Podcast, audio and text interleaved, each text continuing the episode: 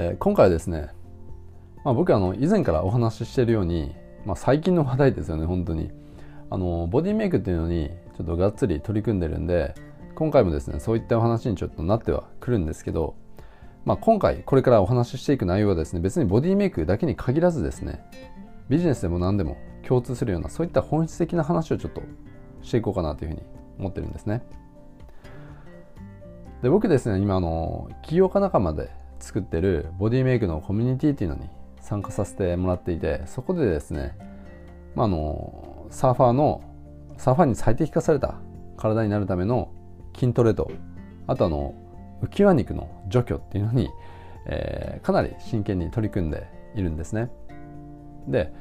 今日ですねそのコミュニティの中でグループの中であのアウンさんという方がですね、まあ、この方があの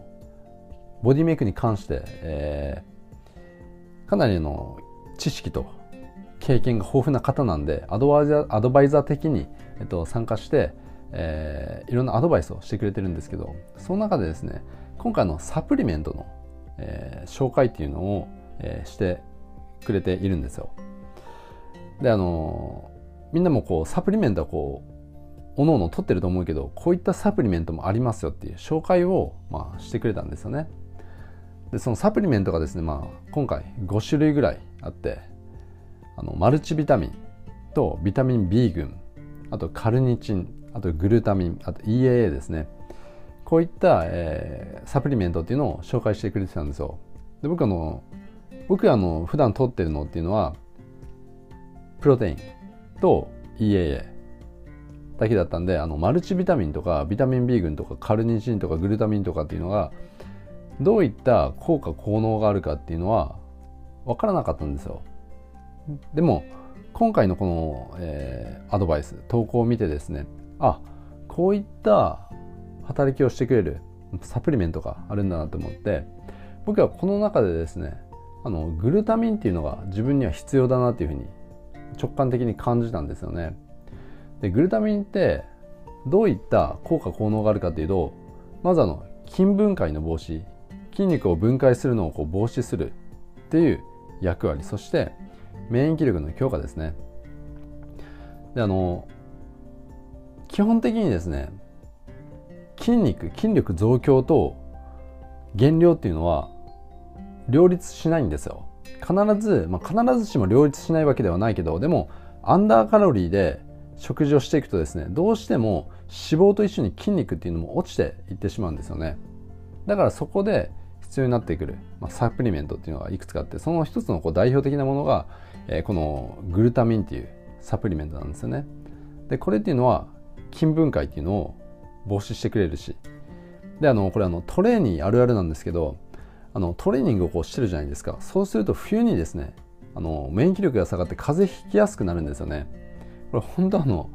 あの筋トレ系の YouTuber もみんな言ってるんですけどやっぱりこう、えー、フィジークの選手とかあとボディメイクやってる人っていうのは、えー、免疫が下がってあの風邪をひきやすいんですよね。だからこういった免疫力の強化っていうのもあって、まあ、僕自身ですねもともと風邪ひきやすいんですよね、うん、だからあグルタミンってあ摂取してしといた方がいいなって思って。でこのグループ内でこのサプリメントの紹介があった時にですね僕コメント欄で速攻ですねあのグルタミンをポチりましたっ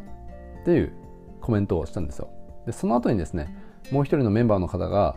えー、ファットバーナーですよね。あの脂肪燃焼のカルニチンとグルタミンをポチりましたっていうコメントが入ってきて、うん、でその後にですねこのアウンさんがいやビタミンもすごく大事ですよって、うん、というかあのビタミンってめちゃくちゃあの重要なサプリメントなんでこれマストだと思いますよ。というかあの全部ポチった方がいいですよ。できればみたいなコメントが入ってきたんですよ、うん、でそれを見てですね何が起こってきたかというとメンバーのほぼ全員がここに紹介されたサプリメントっていうのを全部ポチっていったんですよね。全部購入しましたっていうコメントがダーってついていったんですよ。で僕ももちろんあの EAA だけあの、えー、取って摂取してたんであの EAA 以外はあの全部ポチりましたっていうコメントをして、うん、でほぼ全員がここであの紹介してくれた、えー、サプリメントっていうのを、えー、購入したっていうことが、まあ、起こったんですよね。でこれを見てですね僕あの何を感じたかというとあこれって本当に結果を出す人の行動パターンだなっていうふうに思ったんですよ。結果を出していく人の行動パターンだし結果を出していく人のマインドセットだなっていうふうに感じたんですよね。であのこれあのビジネスでも何でも言えることなんですけどやっぱりあの結果を出せない多くの人っていうのは自分よりステージが高い人だったり結果を出してる人のアドバイスを聞いてですねその通りにやらないんですよ。アドバイスを受けた直後その場ではですねあなるほどとかやってみますとかそういったことを言うんですけどいざですね実行に移すとなるとやらないんですよ。あの自分よりステージが高い人だったり結果を出してる人のアドバイスは置いといて結果を出してない今の自分の思考回路でもって行動を選択していこうとするんですよね。わかります？でもあの普通に考えてわかると思うんですけどこれって結果を出せるわけないじゃないですか。必ず結果が出せないとは言わないですけどでも結果を出してる人自分よりステージが高い人だったり視点が高い人のアドバイスはとりあえず置いといて自分なりに試行錯誤してまあいつ結果が出るかっていうとあのまあかなり遠いですよね。いつ結果が出るか分かんないしそのやり方だと。下手したら永遠に結果が出ない可能性だってこうあるわけですよ。でもみんなこれやっちゃってるんですよね。で確かにですね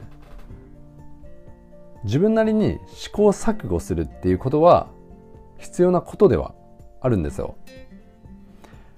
言われたことだけをやって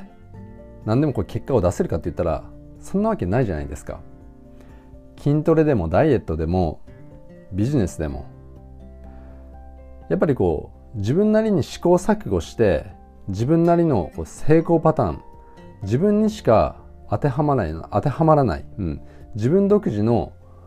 えー、なんで隙間とか隙間というか成功パターンですよね。そういったものをいろんなこう試行錯誤の中から見つけ出していくっていうことは結果を出すためには必ず必要なことではもちろんあるんですよ。でもそれでもですねそれ以前にやっぱりこう結果を出してる人のアドバイスをあのやったっていう、うん、その後での話なんですよね。そういったアドバイスを受け入れてそれを自分の中で消化して噛み砕いた後に自分なりに試行錯誤するから結果がついてくるんですよ。わかります？でやっぱりこう見てて思うんですけど僕もあのビジネスのコミュニティとかもやってるんでやっぱりこうアドバイスしたことをすぐにあの死の子の言わずにですね形にしていく人ってやっぱり早いんですよ。あのなんていうのかこう結果を出していくのが、うん、形にしていくのが早いんですよね。でやっぱりこうアドバイスした通りにやってるからいいものが絶対できるんですよ。でもそれだけじゃもちろんこれ結果になかなかつながらないからそのアドバイス通りにやっていいものができたっていう前提でその上で試行錯誤していくからさらにあの磨かれたものっていうのがそこにこうできていくわけですよ。でも結果を出せない人ってそれをやらずにいきなり自分なりにやってみようとするんですよね。それだとなかなかこうクオリティって上がっていかないじゃないですか。だから結果を出すためにはまずは自分の好き嫌いとかそういったことは置いといて、うんまあ、自分の好き嫌いであの自分よりステージが高い人のアドバイスをとりあえず置いとくっていうのはそれエゴ以外の何者でもないんですよね。うん、でそういったエゴを自分の軸にあの添えて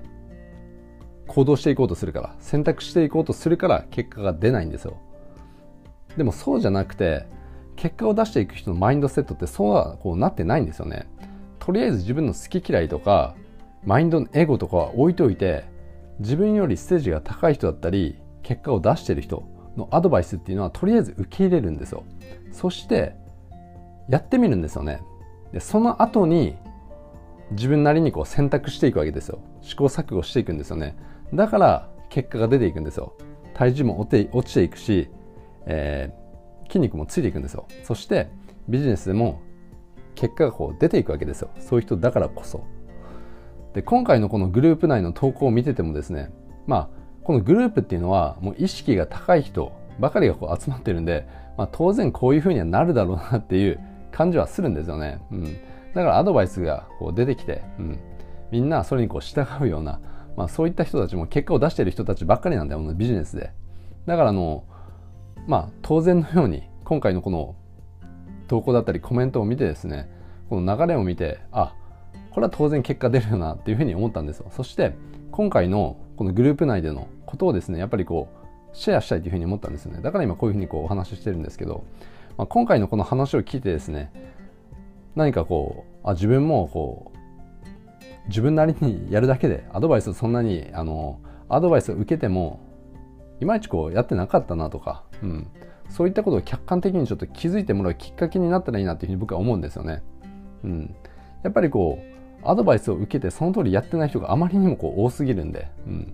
で自分のエゴを軸に添えて自分の好きなようにやって結果が出ませんって言ってる人がすごい多いわけですよ。だからまずは